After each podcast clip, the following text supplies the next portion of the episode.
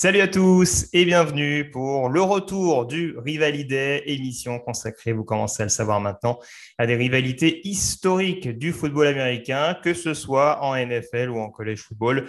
Prenons place sur les bancs de l'université dans cette émission avec deux équipes qui se sont croisées à travers les conférences et à travers les décennies. Euh, on va bien sûr parler de Texas AM et euh, d'Arkansas. 78 confrontations au total entre les Aggies et les Razorbacks, dont l'un des classiques euh, dont nous parlerons aujourd'hui, qui s'est déroulé donc euh, fin novembre 1989. Comme pour la dernière fois, je serai seul pour animer cette émission du Collège Football. J'essaie de ne pas faire trop long non plus. Il y a moins d'éléments un petit peu croustillants, ou en tout cas d'anecdotes assez cocasses concernant cette rivalité, un petit peu moins qu'on pouvait, que ce qu'on pouvait sortir du côté du duel entre Minnesota et Wisconsin. Mais même s'il y a eu moins de duels, je le disais, 78, alors que sur le Minnesota-Wisconsin, on était à peu près à 131, il y a eu quand même de belles, belles passes d'armes entre, entre deux programmes euh, qui ont des liens assez proches historiquement.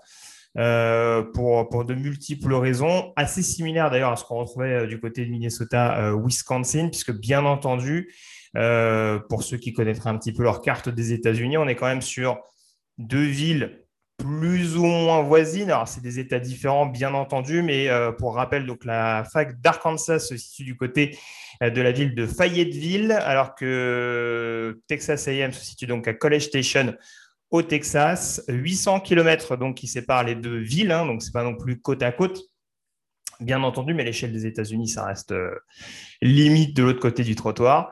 Euh, donc, il y a quand même cette proximité géographique indéniable euh, dans un bassin de football, dans un, une zone géographique où, on sait que le football américain est, presque sacré. depuis, depuis sa création, hein, très clairement, il suffit de voir beaucoup de documentaires sur, sur le football américain, notamment au Texas, pour s'apercevoir que ça prend, ça prend rapidement des proportions assez, assez importante, que ce soit, que ce soit à l'université ou même bien avant cela. Euh, l'autre point important concernant Texas A&M et Arkansas, c'est qu'on a aussi affaire à des facs, on va dire, de, de précurseurs dans le côté académique du terme, euh, puisque c'est deux des facs euh, qui ont été des, acteurs majeurs, notamment dans les lois du, Morrill Act, du nom de Justin Smith Morrill, sénateur américain de, l'époque, euh, qui encourageait tout simplement à mettre en avant le développement des universités publiques aux États-Unis. Et en l'occurrence, Texas A&M et Arkansas ont aidé, on va dire, à développer euh, cet aspect-là, enfin en tout cas le, niveau, on dira, des, universités publiques aux États-Unis, avec notamment beaucoup de, de trouvailles en termes de, recherche, en termes de, sciences notamment. Arkansas est très réputé dans, dans le domaine scientifique. Donc, euh, donc c'est aussi là-dessus que historiquement, ces deux facs et du même coup deux programmes, on va dire, qui sont, qui sont assez liés. Et puis le dernier point important, et là aussi ça rejoint un petit peu ce que j'évoquais lors du Minnesota-Wisconsin, c'est qu'on a affaire là aussi à deux équipes qui se sont croisées très très tôt dans leur histoire et qui ont notamment euh, créé la Southwest Conference, qui n'existe plus aujourd'hui, mais qui avait donc été créée en 1915 euh, Texas A&M et Arkansas faisaient partie des toutes premières équipes euh, participant donc à cette, à cette conf, euh, avec six autres formations en l'occurrence. Vous verrez qu'on retrouve beaucoup d'équipes, notamment qui figurent aujourd'hui dans la conférence Big 12, hein, de par encore une fois l'aspect géographique. On avait notamment Texas, Baylor, Rice, qui, qui évoluent maintenant dans des conférences un peu moins importantes. Euh, Oklahoma, Oklahoma AM de son nom à l'époque, euh, c'est bien entendu Oklahoma State aujourd'hui. Et puis on avait également le programme texan de Southwestern qui est aujourd'hui, euh, si ma mémoire ne me fait pas défaut, en troisième division. Donc, donc en tout cas, deux équipes qui inaugurent, on dira, la Southwest Conference en 1915. Par contre, le grand paradoxe, c'est que pourtant, ce sont deux équipes qui ne vont pas se croiser dès 1915, qui vont mettre beaucoup, beaucoup d'années, puisqu'on n'affrontait pas forcément toutes les équipes de son calendrier au sein de la conférence, comme ça peut être le cas aujourd'hui. Pour l'anecdote, je ne l'ai pas dit, mais cette rivalité, elle a été lancée, en tout cas cette confrontation a officiellement été lancée en 1903 euh, entre Texas A&M et Arkansas. Et donc, je le disais, la conférence Southwest est lancée en 1915.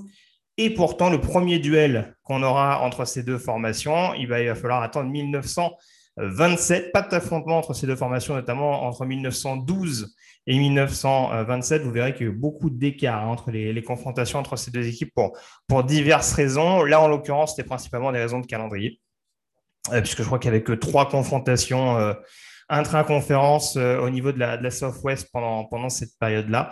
mais du coup, voilà, il va falloir attendre 1927. Entre-temps, Texas A&M aura eu le temps de devenir un, un bastion fort, on dira, de la conférence Southwest, avec notamment un titre de conférence obtenu euh, dès 1919, qui sera d'ailleurs leur premier titre national au passage. ils seront doublement champions national puisqu'ils le seront également en 1924 sous la coupe du, du head coach Dana Bible.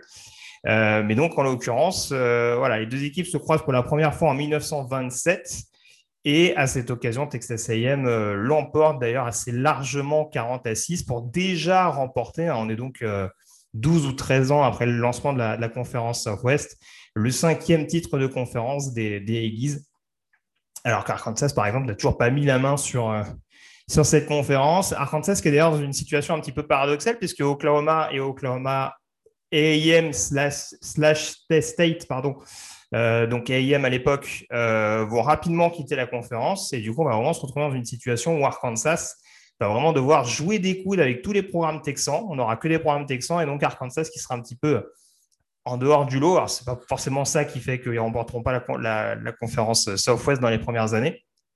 Il va falloir un petit moment pour voir Arkansas euh, s'imposer. 1933 en l'occurrence, avec ce premier titre de conférence remporté sous la coupe du head coach euh, Fred Thompson. Euh, mais voilà, du coup, euh, Texas AM a beaucoup, beaucoup brillé. Texas AM spécialiste des triplettes, d'ailleurs, on va dire, dans, son histoire. Je le, préciserai tout à l'heure, notamment en, fin d'émission. mais c'est vrai que les Aggies remportent notamment trois titres de conférences consécutifs en, de 1939 à 1941 avec un titre national d'ailleurs le troisième du coup, puisque j'ai évoqué 1919 et 1924, donc le troisième de l'histoire du programme de College Station. Et pour la petite histoire, c'est, euh, on va dire que c'est une belle période qui a été lancée notamment par un match symbolique euh, du côté de College Station en 1938, puisqu'à l'époque, c'était Arkansas et Texas A&M étaient deux programmes en grande difficulté. on avait eu une fin de match un petit peu euh, à couper le souffle, on va dire, avec deux équipes qui, même sans un enjeu vraiment notable, avait joué le jeu jusqu'au bout. Et en l'occurrence, je crois que c'est un touchdown à la course, notamment euh, du coureur assez massif Big John Kimbrough, euh, qui avait permis à Texas A&M de s'imposer, de reprendre un petit peu du poil de la bête. Et derrière, donc comme je le dis, il y a trois titres euh, de conférence de suite pour Texas A&M pour, pour, bien, pour bien reprendre le, on va dire, du momentum dans cette conférence Southwest. j'ai oublié le nom du head coach à l'époque, mais je crois que c'était Norton. Alors j'ai oublié son prénom, j'en suis désolé. J'aurais dû préparer mes fiches un petit peu mieux en l'occurrence, mais, euh, mais voilà. Donc, du coup, belle période de Texas AM euh, qui va remporter donc les titres de 39 à 41. Arkansas, je l'ai dit, mine de rien, ça va être une équipe souvent euh, en difficulté, en tout cas d'un point de vue point de vue récompense par rapport à Texas A&M, ça rejoint un petit peu une rivalité NFL dont on avait parlé, excusez-moi, avec le, le duel NFL entre les New York Giants et les Philadelphia Eagles. C'est-à-dire qu'on va dire les distinctions allaient plutôt du côté des Eagles, mais ce n'est pas forcément pour ça que sur les confrontations directes, Arkansas était toujours à la ramasse. Euh, il y a eu beaucoup, beaucoup de belles passes d'armes au fil des années, même si, euh, voilà, in fine, et pendant très, très longtemps, euh, notamment jusqu'aux années 60, Arkansas va rarement être vraiment au, au, premier plan, que ce soit d'un point de vue régional avec la Southwest, ou en tout cas national. Ça va changer notamment en 1964 avec Arkansas qui, se retrouve donc sur le toit du monde avec deux personnages très importants de l'histoire du programme euh, de Fayetteville. Euh, Arkansas coaché à l'époque par Frank Boyles, qui est peut-être aujourd'hui le head coach le plus emblématique de l'histoire de, Fayetteville, hein, dans des places peut-être à, Bobby Petrino euh, pour, le, côté un petit peu second degré. Mais voilà, Frank Boyles, head coach des Razorbacks pendant une quinzaine d'années et qui a vraiment insufflé notamment un air nouveau du côté, du côté des Razorbacks euh, dans les années 60-70, avec du coup cette victoire en 1964 symbolisée justement par une victoire d'Arkansas dans les dernières minutes contre Texas. Alors, c'est une rivalité dont j'aurais pu parler, le Arkansas-Texas, à dire vrai, hein, de par justement les, raisons que j'évoquais un petit peu plus tôt. Texas faisant partie également de la conférence et, ayant eu des, très belles confrontations contre, contre Arkansas.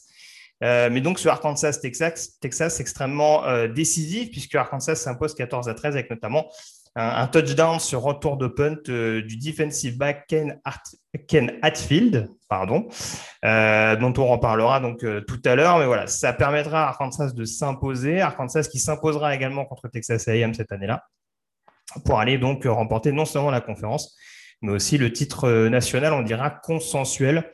C'est d'ailleurs le seul titre national remporté par Arkansas à l'heure actuelle.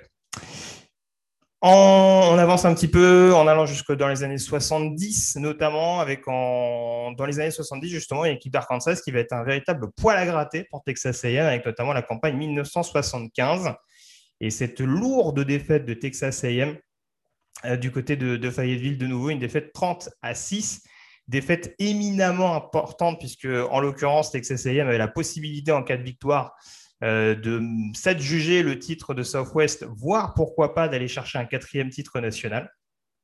Euh, que nenni, puisqu'on a donc cette lourde défaite face à Arkansas.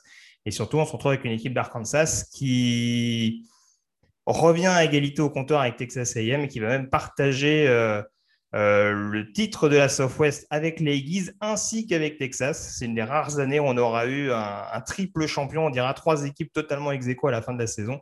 Euh, ce qui était le cas donc, des Razorbacks, des Aggies et des Longhorns. Donc 1977 euh, également, euh, on a ce triplet du quarterback Ron Calcani, quarterback d'Arkansas, qui feinte la défense de Texas AM pour alerter le receveur Robert Farrell et pour permettre à Arkansas, tout nouvellement coaché par Lou Holtz au passage, avec quelques noms sympas hein, qu'on retrouve sur le coaching staff. Monte Kiffin, par exemple, en défense. Pete Carroll, qui était encore tout jeune à l'époque. C'est bizarre de dire ça en 1977.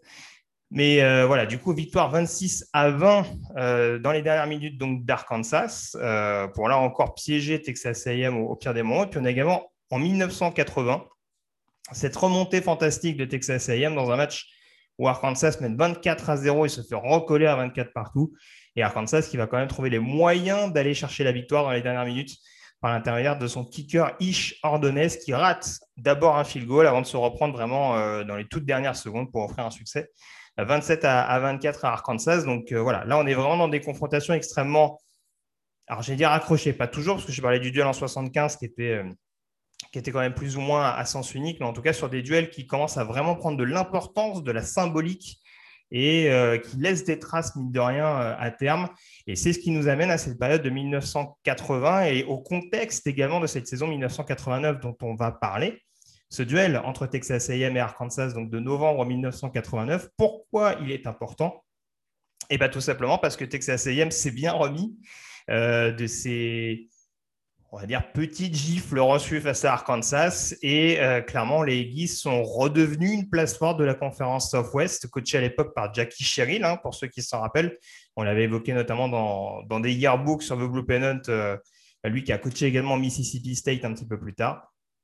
Et en l'occurrence, Texas A&M qui nous refait le coup des triplettes avec euh, trois titres de conférence consécutifs en 1985, 86 et 87, avec donc, je le disais, Jackie Sherrill aux commandes en tant que head coach, mais aussi un autre acteur important, c'est le coordinateur défensif Orsi Slocum, euh, qui succède à Jackie Sherrill en 1989 et euh, qui arrive quand même avec de belles, références, parce qu'il a quand même créé une, une défense assez solide du côté de Texas AM. C'est en plus globalement un programme qui prend la suite, on dirait, à l'Arkansas d'un point de vue recrutement. Il y a beaucoup de belles recrues qui arrivent du côté de College Station, euh, notamment, je disais, en défense. On a le pass rusher Aaron Wallace, le cornerback également Kevin Smith, qui sur une saison à 9 interceptions en 1989. Euh, et on a également le linebacker William Thomas, qui est vraiment un linebacker euh, blitzer, enfin vraiment homme à tout faire. Sur les noms un peu connus, pour les fans des Dolphins, également, on retrouve Richmond Webb, Richmond Webb pardon, sur le poste de left tackle. Donc euh, voilà, vraiment, globalement, il y a une équipe euh, qui est assez solide sur le papier du côté de Texas AM, qui a été bien, bien construite par l'ancien coordinateur défensif du programme et euh, qui, je le disais, est quand même assez solidement ancré en, tête de la conférence, puisque avec trois titres de, conf, au compteur en 85, 86 et 87. L'autre élément important de cette saison 1989 et de ce duel entre Texas A&M et Arkansas, c'est bien entendu le théâtre de ce duel, puisqu'on est donc du côté du Kyle Field euh, de College Station, l'un des stades les plus bouillants des États-Unis. Euh, on, sait que le public de Texas A&M est souvent appelé le 12e homme. Euh, il y a d'ailleurs eu pardon, des, petits soucis, on va dire, pour reprendre le nom à l'époque avec les, Seattle Seahawks. Mais c'est vrai qu'historiquement, le public de Texas A&M est, souvent vanté. Et là, ça va être un élément extrêmement important parce que, bien qu'auréolé de trois titres de conférence jusqu'en 1987, Texas A&M va avoir de nouveau un coup d'arrêt en 88 face à Arkansas, euh, une équipe d'Arkansas qui est coachée à l'époque par Kenneth Field, ancien defensive back, je le disais, euh, héros, on dira, de la, saison de 1964 et du titre national des Razorbacks. Et pour la petite anecdote, le head coach de l'époque est donc Hatfield, sachant que le directeur athlétique de l'époque est Frank Bowles. Donc euh, vraiment, on a décidé de faire du neuf avec du vieux à l'époque euh, du côté d'Arkansas. Il me semble qu'Hatfield arrive aux commandes en 1983. Et du coup, du côté d'Arkansas, on va essayer d'installer un petit peu les fondations. En 1988, euh, on fait tomber donc Texas A&M avec une victoire 25 avant, on met fin à cette hégémonie et du coup on se retrouve en 1989 avec une équipe de Texas A&M qui est extrêmement revancharde avec en plus un nouvel head coach aux commandes comme je le disais et une équipe d'Arkansas qui doit essayer de, conserver la main mise, sachant que ça je ne l'ai pas dit également, Arkansas a remporté le titre de conférence en 88. Donc fin d'hégémonie au niveau des confrontations directes, fin également d'hégémonie au niveau du titre de conférence. Le champion en titre, c'est Arkansas. Donc, on s'attend à avoir un Kelfield bouillant. Euh, Texas AM, en plus, en mode mission, puisque le début de saison a été un petit peu compliqué pour les, premiers mois d'Orsis Slocum. Euh, deux défaites, notamment euh, assez rapides pour démarrer la saison contre Washington et Texas Tech. Et on se retrouve avec Texas AM qui a un bilan de 7-2 face à Arkansas qui a un bilan de 8-1. Donc, une victoire de Texas AM est impérative pour espérer remettre la main sur ce titre de conférence tant convoité on va dire. Euh, donc, le contexte de ce match, ça va être un match vraiment à, plusieurs temps, ce Texas A&M Arkansas, avec notamment un, début de match euh, à l'avantage d'Arkansas. Euh, alors, je ne vais pas être très étonnant, je pense, en précisant que le contexte de l'époque, c'était plutôt du jeu en option, du jeu avec des quarterbacks assez mobiles, surtout du côté d'Arkansas, avec notamment son quarterback extrêmement, extrêmement polyvalent, Queen Grovey.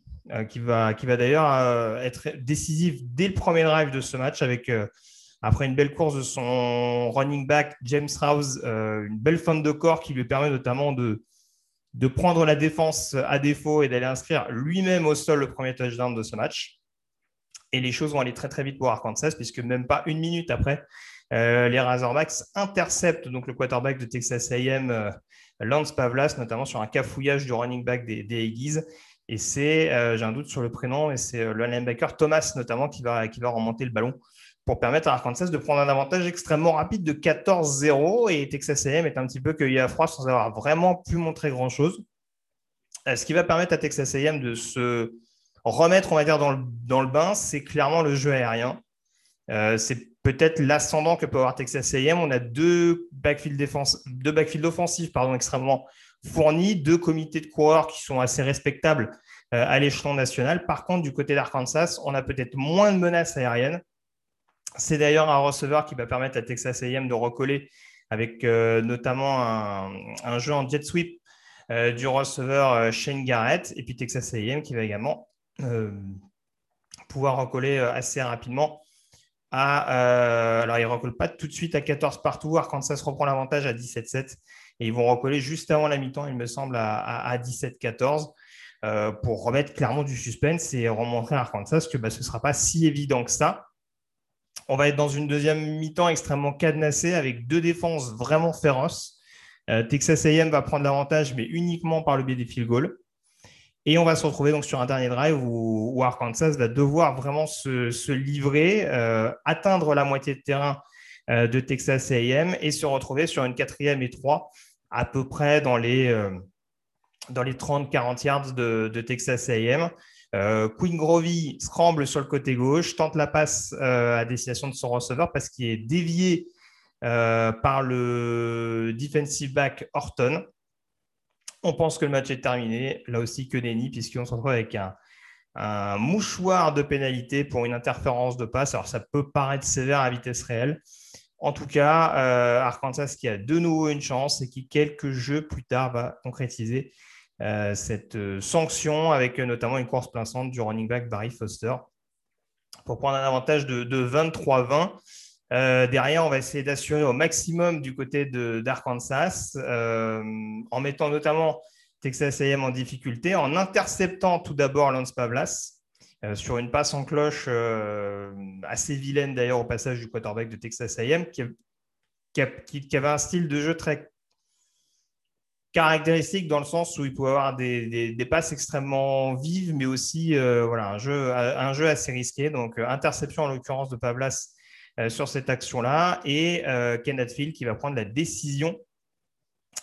pour ceux qui s'en rappellent, notamment décision similaire en Super Bowl 47 euh, entre Baltimore et San Francisco, et ben, il, va demander à son punter Mitcham euh, de sortir volontairement euh, hors des limites du terrain derrière son embut pour, pour concéder un safety, pour, pour on va dire, les dernières secondes de ce match, ce qui va permettre à Texas AM de, de recoller à 23-22. Le problème de cette stratégie, c'est qu'on se retrouve avec une équipe de Texas AM qui va potentiellement récupérer le ballon derrière sur le coup de pied et il reste quand même 20 secondes au chrono donc voilà, je le disais tout à l'heure, il y a quand même un jeu aérien qui n'était pas à sous-estimer du côté des Eagles. Donc ça pouvait potentiellement être un jeu dangereux. Fort heureusement pour Arkansas, ce dernier draft de Texas A&M est une véritable catastrophe. Euh, un snap manqué, notamment du centre, je crois que c'est Mike Arthur qui ne s'entend pas avec son, quarterback et euh, ça fait perdre du terrain et du temps à Texas A&M. Derrière, un nouveau cafouillage, notamment de Pablas, qui concédera le, fumble recouvert par Arkansas. Et donc, victoire des Razorbacks 23 à 22 dans un contexte extrêmement lourd et notamment un dernier drive euh, assez intense donc de la part du programme de Fayetteville. Et cette victoire va permettre notamment à Arkansas d'aller chercher un deuxième titre de conférence consécutif en 1989. Alors, les conséquences de ce Texas AM Arkansas, elles sont diverses. Euh, tout d'abord, du côté d'Arkansas, parce que du coup, c'est une belle histoire qui va un peu tourner court. Euh, la deuxième belle histoire de Kenneth Field euh, qui va euh, partir à l'issue de cette saison 1989 pour euh, notamment une incompatibilité d'humeur avec, avec Frank Boyles. Hein, manifestement, j'allais dire, l'ego des deux hommes était peut-être un peu, un peu trop important en interne, mais en tout cas, manifestement, Hadfield n'avait pas forcément les, les coups des franches.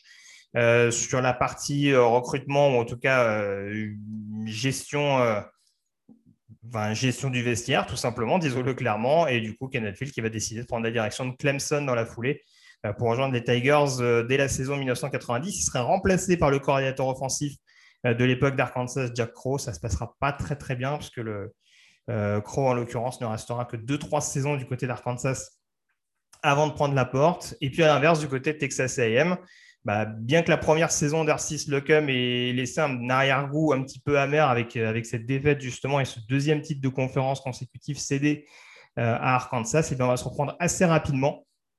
Euh, Slocum qui va devenir en passage le coach le plus glorieux de l'histoire de Texas AM, avec 123 victoires en 14 saisons du côté de College Station. Le retour de la triplette, avec trois titres de conférence, notamment en 1991, 92 et 93. Et puis l'autre événement important qui fait que c'était aussi important de parler de ce match de 1989, c'est que ça va être une des toutes dernières confrontations entre Texas AM et Arkansas. Alors ça n'empêchera pas Texas AM de prendre une petite revanche dès la saison prochaine, dès la saison suivante, pardon, en 1990, avec une victoire à Fayetteville, à Fayetteville 20 à 16. Mais du coup, à l'issue de la saison 1991, Arkansas qui décide de quitter la Southwest Conference pour rejoindre la conférence SEC, qui est aujourd'hui la conférence dans laquelle évolue Arkansas. Ça va mettre fin, on va dire, à une longue rivalité. Euh, je l'ai dit, c'est deux équipes qui ne se sont pas jouées pendant longtemps au début du XXe siècle, donc notamment entre 1912 et 1927. Là, on va avoir une coupure claire de, si je sais compter, 18 ans entre les deux programmes. Euh, le temps notamment pour Texas A&M de rejoindre la conférence SEC. Et on va se retrouver dans une situation assez particulière puisque les deux équipes vont renouer avec leur, leur confrontation annuelle, donc à l'occasion de, des retrouvailles entre AM et Arkansas dans la conférence SEC. Mais le théâtre va être différent, va être différent, je ne sais pas pourquoi je dis va être. le théâtre sera différent, c'est beaucoup plus simple, avec un match qui sera joué désormais sur terrain neutre.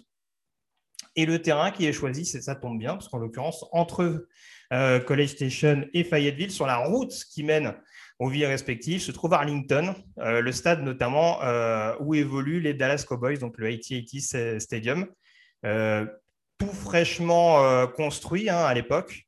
Et euh, Arlington, c'est un théâtre naturel dans le sens où, outre la position géographique, les Dallas Cowboys, c'est bien entendu tenu par Jerry Jones, hein, euh, propriétaire historique, qui est donc un acteur majeur, on va dire, du, football américain texan, avec les nombreux titres gagnés par, les Dallas Cowboys, hein, qu'on surnomme, il faut bien le rappeler, la America's Team aux États-Unis et Jerry Jones, qui est également euh, un, diplômé de l'université d'Arkansas. Donc euh, voilà, il y, a, une connexion qui se fait tout naturellement entre, ces deux programmes. Et le fait d'évoluer dans le stade des Dallas Cowboys, dans une ville en plus à mi-chemin entre les deux écoles, ça, fait, sens très clairement à partir de la saison 2009 donc voilà, c'est ce qui va devenir le classique d'Arlington euh, dans les deux sens du terme, puisque tout simplement, depuis, 2009, on a donc eu à ce jour 13 confrontations entre les deux programmes pour 7 euh, rencontres qui se sont jouées sur un score d'écart, 3 matchs qui se sont terminés par des prolongations, avec euh, d'ailleurs au cours de ces prolongations 3 victoires de Texas AM. Longue série d'ailleurs en faveur de, des AM, ce qui me semble que sur les 13 rencontres disputées, je vais essayer de revérifier ça vite fait, mais sur les 13 confrontations en question, on a 9 victoires consécutives de Texas AM, donc entre 2012 et 2020. Euh, la série qui a pris fin donc euh, l'année dernière avec la victoire d'Arkansas, donc 20 à 10. Euh, et, du coup, voilà, ça donne très souvent non seulement des rencontres à points, mais en plus des rencontres à grosse, grosse intensité pour, voilà, pour rappeler un petit peu le, le vécu, l'historique entre ces deux équipes euh, et, le spectacle qui peut être proposé assez régulièrement. Donc aujourd'hui, on a un bilan de 42 victoires pour Arkansas, 33 victoires pour Texas AM, 3 matchs nuls au total, ce qui n'est pas grand-chose euh, en, en, 78 confrontations. pardon. Et pour des équipes qui se sont jouées assez souvent au début du XXe siècle.